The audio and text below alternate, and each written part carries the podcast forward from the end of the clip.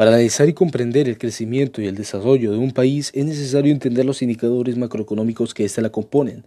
Este informe se hizo tomando como referencia los datos obtenidos en el Informe Macroeconómico de América Latina y el Caribe, coordinado por Eduardo Caballo y Andrew Powell. El principal objetivo de este es analizar y comprender desde el ámbito macroeconómico cómo se comportan las economías en un contexto más generalizado y global. Se analizan indicadores tales como el Producto Interno Bruto, la tasa de desempleo, la inflación, la tasa de crecimiento. Empezando por las economías desarrolladas, se promedia un crecimiento lineal aproximadamente del 2,6 al año, que sería un crecimiento base para 14 países en el GBAR para el periodo 2018-2020. Esto generando un shock, el cual se ve agregado en Estados Unidos, lo que equivaldría el 1% del crecimiento del PIB total. Pero no solamente se ve en Estados Unidos, también en México perdería aproximadamente el 0,84% de su PBI al año. Pero no todo es malo.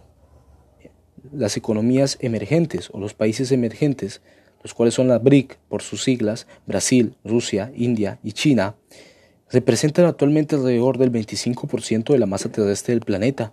Unidos suman el 40% de la población mundial. Juntos puede llegar a formar un bloque económico influyente. Estos países jugarían un importante rol en el futuro en concreto. India como tal se convertiría en el principal proveedor mundial de bienes manufacturados. China, su potencia, su potencial reside en el sector de servicio. Brasil y Rusia serán proveedores de materias primas más importantes del globo terráqueo.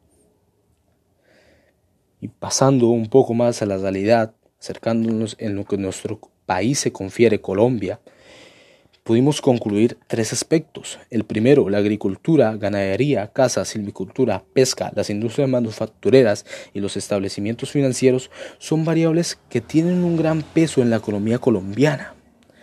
Segundo, las ciudades con mayor desempleo son Quibdó, capital del departamento de Chocó, y Cúcuta, capital del departamento del norte de Santander.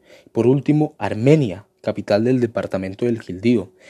Y por último, aunque Santa Marta es una ciudad con, con menor tasa de crecimiento, es una de las que tiene más altas tasas de empleo informal, cosa que llega a ser preocupante ya que se desarrolla una competencia leal que no agrada al turista y como tal, Colombia es uno de los países más turísticos del mundo.